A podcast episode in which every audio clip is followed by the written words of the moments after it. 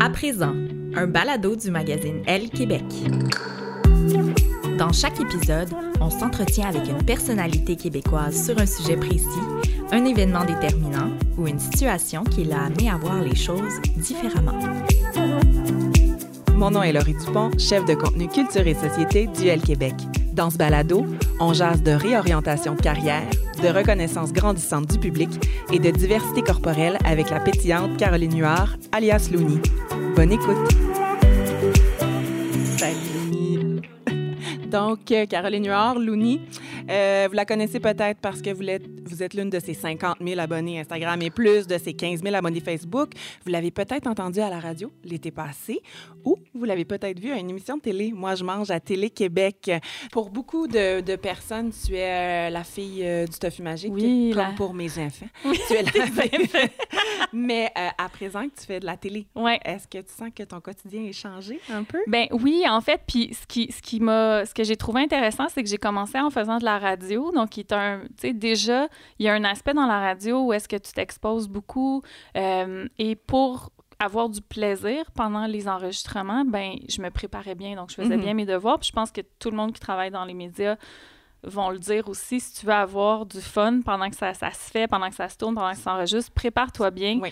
Tu vas pouvoir être toute là puis te sentir que tu maîtrises bien ton sujet. Donc, je mettais les bouchées doubles pour être bien préparée à la radio. Puis, c'était, ça a toujours été ma force de communiquer verbalement, puis d'être en contact avec les gens, d'expliquer des concepts, de vulgariser. C'est ce que je faisais beaucoup avec mes clients aussi dans le contexte du 1 à 1. On le sent. On le sent Bon. déjà que tu étais habitué là-dedans. Ben, merci. Puis j'aimais ça, je donnais déjà des conférences, j'aimais ça animer des, euh, des, des groupes de discussion, des choses comme ça.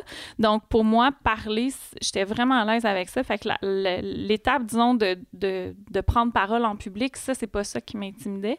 Mais en télé, euh, là où ça a été vraiment, euh, une gros, je dirais comme une, une grosse étape pour moi, c'est toute le, le- disons, l'image en fait qui vient avec ça, la gestion de l'image, l'image projetée.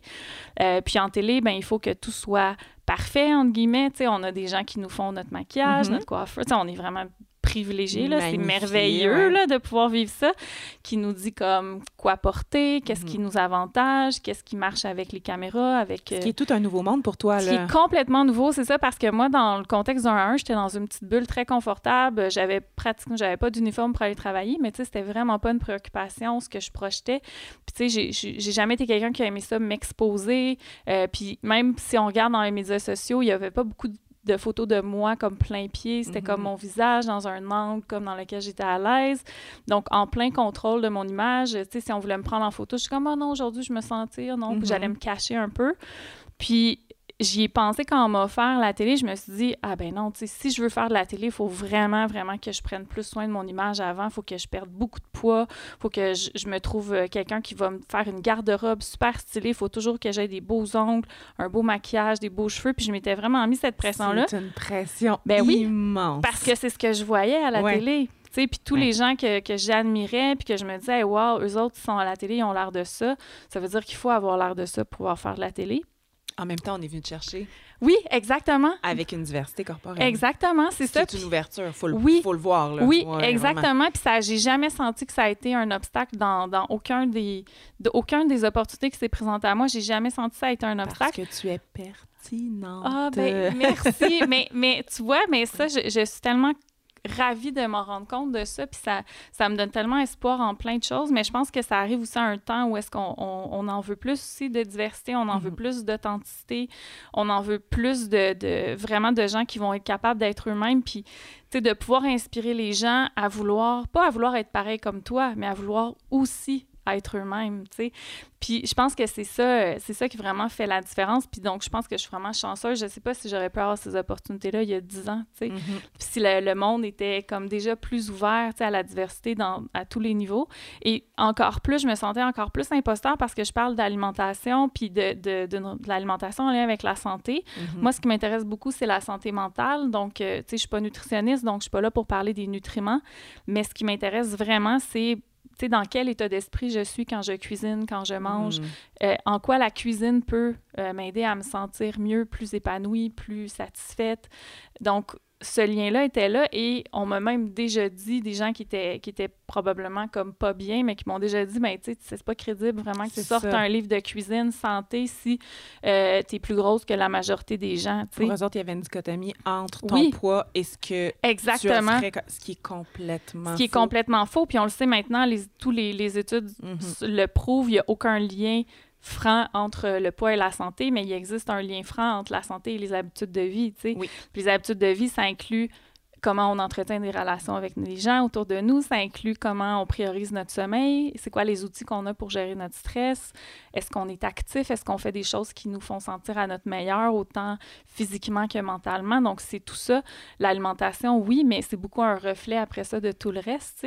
Donc, ça, pour moi, c'est vraiment un message qui est super important aussi. Puis, j'avais peur de me heurter encore là à des mm-hmm. obstacles, de dire, ben là, il n'y a personne qui va vouloir acheter le livre de quelqu'un qui n'a pas de l'air comme d'une fitness model, là, qui n'a pas de l'air comme. C'est pas une diète non plus que je, que, que je, pro, que je prône ou que je vends, mais c'était quand même une peur que j'avais. Puis à date, tous les commentaires que j'ai reçus étaient super positifs. T'as pas pensé à te photoshopper, là, j'espère? Non, non, j'ai pas pensé à me photoshopper, vraiment pas. tu sais, c'est sûr que pour, comme sur le, la couverture du livre, tu sais, il y, a un, y, a un photographe, il y a un ah maquilleur, tu sais, des choses comme ça pour la te rendre. Est belle, tout ça. Exactement. Mais ça a été un choc pour moi la première fois que j'ai fait une, euh, une, séance photo pour, pour le livre, puis de voir les photos, c'était pas comme j'avais l'habitude de me voir en photo parce que c'était pas moi qui les contrôlais. Exact. Puis je me souviens d'avoir vécu un, un, peu les étapes du deuil face à ça. Au début, le choc, le déni, la colère aussi. Je peux pas croire que j'ai l'air de ça. Je peux pas croire qu'ils m'ont pris en photo comme ça. Puis éventuellement, une acceptation de dire, ben oui, c'est ça. Puis hey, dans le fond, c'est tellement libérateur quand tu te mhm. rends compte de ça. Puis ça m'a fait un peu la même chose à la télé. En fait, je me rends compte que toutes les années où je voulais pas m'exposer, me faire prendre en photo, euh, je m'habillais d'une manière comme toujours assez sub, pas me faire remarquer. Tout ça, c'était pour moi des stratégies d'évitement. Je voulais pas m'exposer à une situation où peut-être je me sentirais pas conforme, tu sais. Peut-être je me sentirais jugée ou pas conforme, mhm. alors que à la seconde où tu t'y exposes, oui, ça peut faire mal, oui, ça peut être un choc, mais tu te rends compte que tu es tout à fait outillé pour gérer ça. Puis je me rends compte que dans le fond, c'est vraiment, j'ai ce qu'il faut pour faire face à ça. Euh, puis de me voir à la télé, ça a été un choc la première fois. Puis je me rappelle, en fait, la, disons, la, première, euh, première émission de Moi, je mange, première diffusion, on l'a écouté en équipe, tout le monde était là. Puis tu sais, les réactions des gens que je voyais autour de moi, c'était les gens de l'équipe, les gens de la prod et tout ça. Tout le monde était comme. Les gens, tu sais, ils trouvaient qu'on était drôle, qu'on était pertinent et tout ça. C'était les commentaires, puis j'étais comme, mais moi, tout ce que je remarquais, c'était Ah mon Dieu, pourquoi j'ai mis ce chandail là Ça n'a pas de sens. J'aurais vraiment dû faire une diète avant comme, de commencer les tournages. Ça a duré, c'était le premier réflexe, puis rapidement, une autre réflexion a pris le dessus en disant ben voyons donc mais non c'est parfait comme ça puis c'est correct puis ça en prend des gens aussi dans, qui mm-hmm. ont qui vont être de, de, toutes sortes de toutes sortes de, diversité à la télé partout dans tous les médias je trouve que les médias sociaux ont cette force là aussi étant donné qu'on dépend on est capable de créer notre propre communauté il y a énormément de diversité dans les médias sociaux. Je pense que ça a beaucoup contribué euh, à, rendre ça plus accessible. Puis là, qu'on commence à en voir plus à la télé aussi. Mais il y a quand même un gap entre les filles 0, 2, 4, les filles 22. C'est comme si au centre, ouais. Puis j'en suis, c'est comme si on se voit pas vraiment à la télévision. Puis mm-hmm. c'est puis c'est super le fun pour les tailles plus. moi, ça, me rend là, complètement comblée. Mais moi, à la télé, je me vois pas. Mm-hmm. Il y a personne mm. qui a ma taille à la télé. Fait je trouve que c'est quand même le fun que tu embrasses oui. ce que t'es. Oui. Parce que si tu l'embrasses après nous, on va avoir le goût aussi ben de oui. se donner du love. Ben c'est ça. Puis, tu sais, des fois, je me dis, hey, le discours que les gens ont, envers moi en me disant, je t'ai vu, t'étais étais pertinente, t'étais mm-hmm. magnifique, t'étais drôle, je me, je me dis, je pense pas qu'ils me disent ça juste pour me faire plaisir, là, parce que moi, je dirais pas quelque chose comme ça à quelqu'un si je le pense pas réellement. Puis je pense réellement que peu importe de quoi on a l'air, il n'y a personne qui voit la même chose que nous, on voit. Ça, c'est clair. Puis c'est la même chose, je me souviens même il y a quelques années quand Instagram, les stories sont sortis, mm-hmm. puis qu'on pouvait se filmer puis enregistrer notre voix. même enregistrer ma voix, ça m'a pris un an au moins avant de le faire. Quand tu entends ta voix la première fois... Pire chose. Tu tu fais un vœu de dire c'est fini, je ne parle plus jamais, je peux pas croire que j'ai cette voix-là. C'est tellement la pire voix, je peux pas croire. Là, t'en veux à tout le monde de pas t'avoir dit. Comment ça se fait que tu m'as pas dit que j'avais cette voix-là? Et... Comment ça, j'ai pas la voix de France Baudouin? Moi, je ouais. j'avais la voix de France Baudouin, mais qu'est-ce qui se passe? mais c'est un choc, tu sais, puis ce choc-là, tout le monde le vit, puis on en rit. Euh, puis moi, ça m'a pris du temps. Il a fallu que j'y aille progressivement. il a fallu justement que je commence à enregistrer ma voix, mais sans me filmer, juste en déballant un colis ou en faisant une recette, puis de réécouter les, les, les stories, les petites vidéos, puis de dire Ah, ben ouais, c'est ma voix, tu sais. C'est la preuve que l'acceptation, c'est vraiment oui, une étape à la fois. C'est de l'exposition progressive parce que c'est vrai que c'est violent d'être confronté à une réalité auquel tu n'avais jamais été vraiment confronté.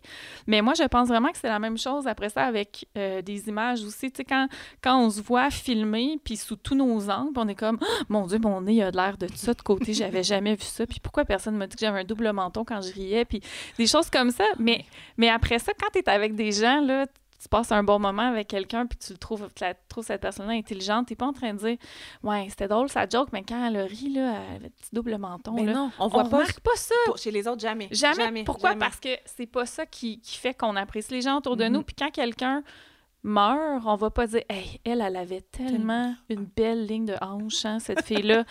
elle va nous manquer. Tu sais, il y a personne qui va dire ça. On va dire que cette personne était généreuse, on va dire qu'elle était intelligente, on va, on va sortir plein de qualités humaines. Mais jamais son physique. Jamais sur le physique, mais toute notre vie, on va passer, on va vraiment passer beaucoup de temps là-dessus. Puis moi, ça m'a repris ça, cet exercice-là, quand même assez assez violent, je dirais, de me voir à la télé puis de faire oh mon dieu, OK, c'est ça pour après ça, euh, ne plus avoir peur de me faire prendre en photo. Puis ça tombe, le timing est parfait parce que, tu sais, dans les salons du livre et, tu sais, dans les événements, les gens, ils sont comme, je veux me prendre en photo avec toi. Il y a quelques années, même il y a un an ou deux, j'étais pas à l'aise quand je faisais ça. puis j'étais comme, oh mon Dieu, de quoi je vais avoir l'air. Puis tu n'as pas le contrôle sur les photos que les gens ben prennent. Ben non, vraiment pas. Ta face, ta partie, oui. plus, entre guillemets. Non, c'est ça. Puis, puis tu sais, c'est à petite échelle, là, parce ben que je considère que, tu sais, je suis pas comme, j'ai pas, j'ai pas la, la, notoriété, de, de gens qui sont au cinéma, la télé ou des grandes vedettes et tout ça, mais même à petite échelle, je le vivais.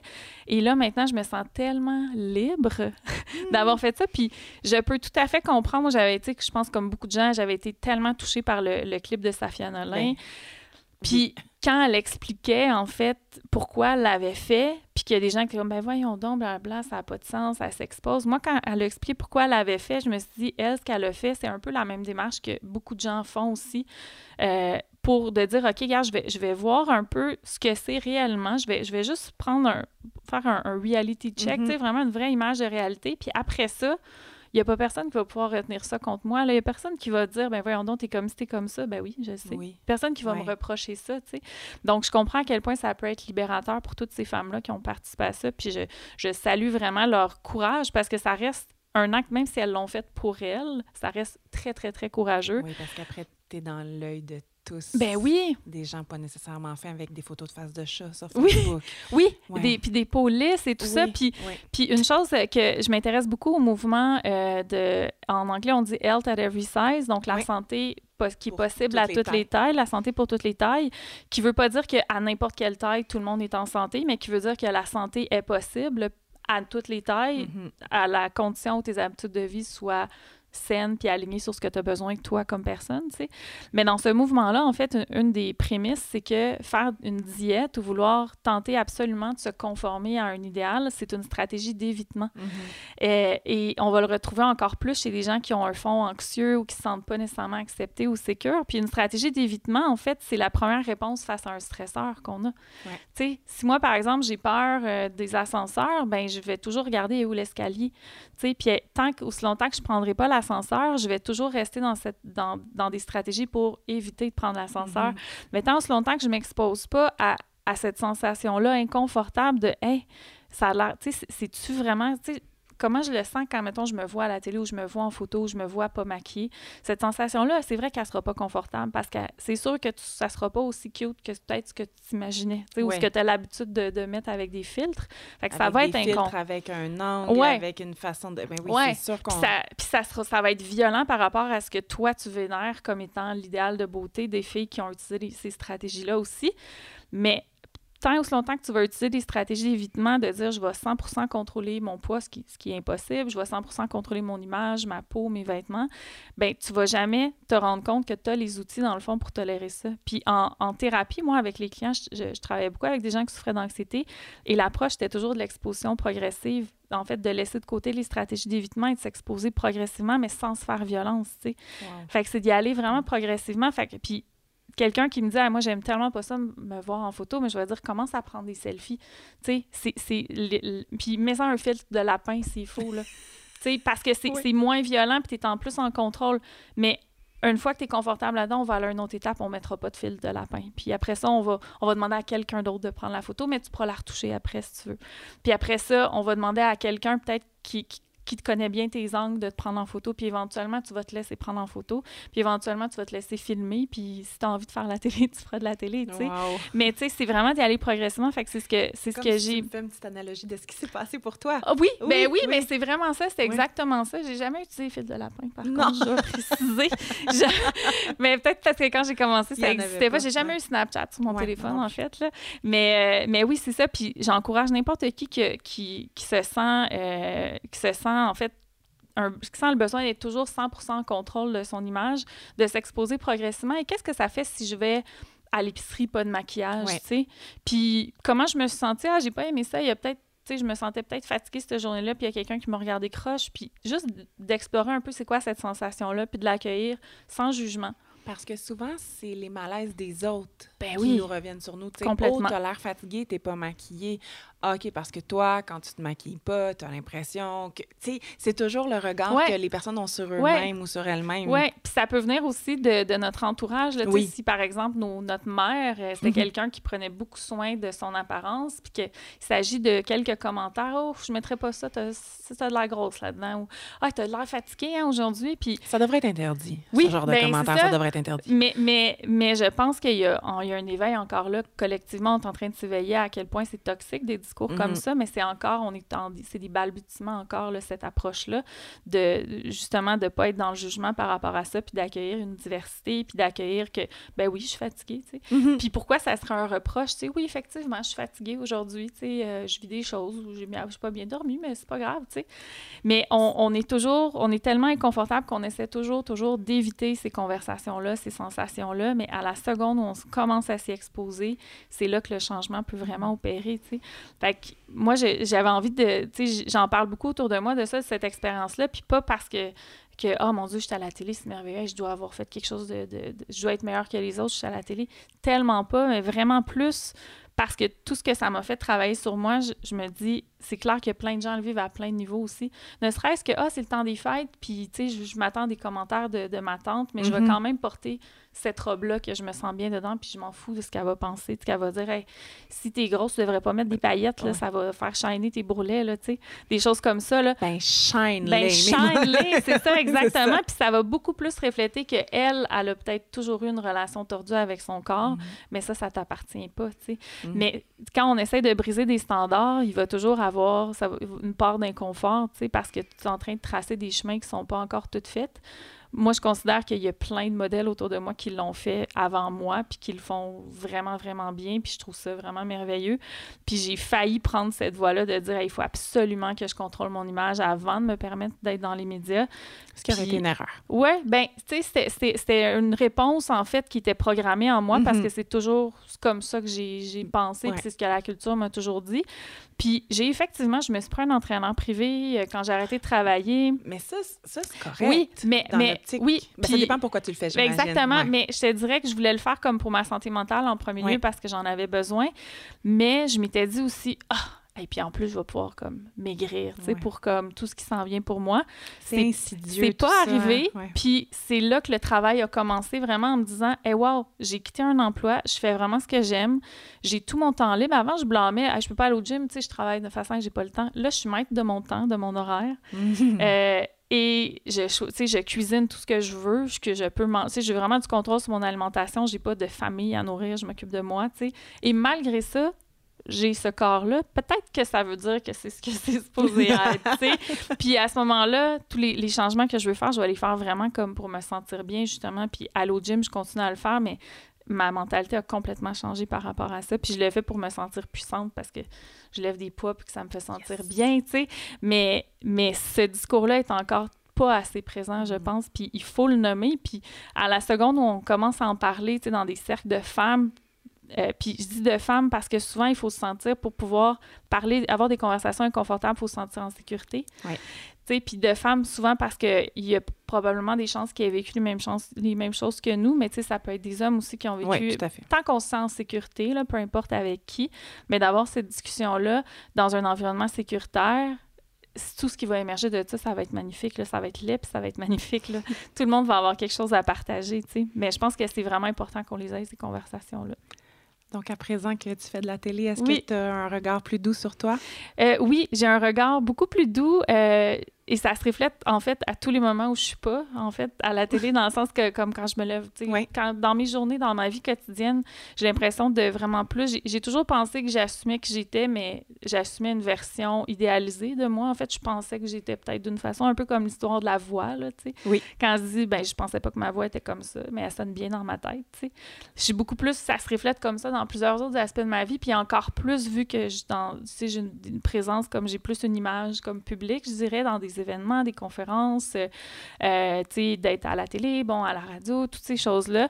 Je suis beaucoup plus à l'aise de le faire et je sais pas comment j'aurais géré ça si j'avais pas fait cette démarche-là. Je pense que ça, ça m'aurait vraiment causé beaucoup, beaucoup de souffrance, puis peut-être je me serais, il aurait fallu que je me fasse accompagner intensément là-dedans ou que ça m'aurait créé tellement de stress que j'aurais dit, c'est pas fait pour moi, là, non, ça me tente pas, j'aime mieux faire quelque chose où je suis comme cachée.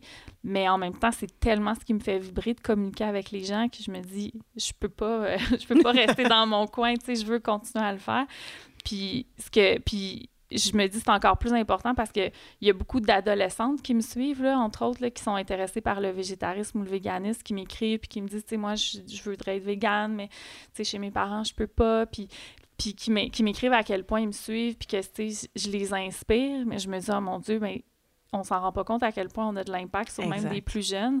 Fait que ça, on peut l'inspirer pas juste avec des recettes de tofu, mais tu sais, avec aussi des, des, des réflexions puis des attitudes aussi à explorer. Je pense que c'est vraiment un privilège. Là. Je te confirme que tu es importante et pertinente Oh, pour tous les âges. Merci d'avoir été là. Merci Laurie, c'était le fun.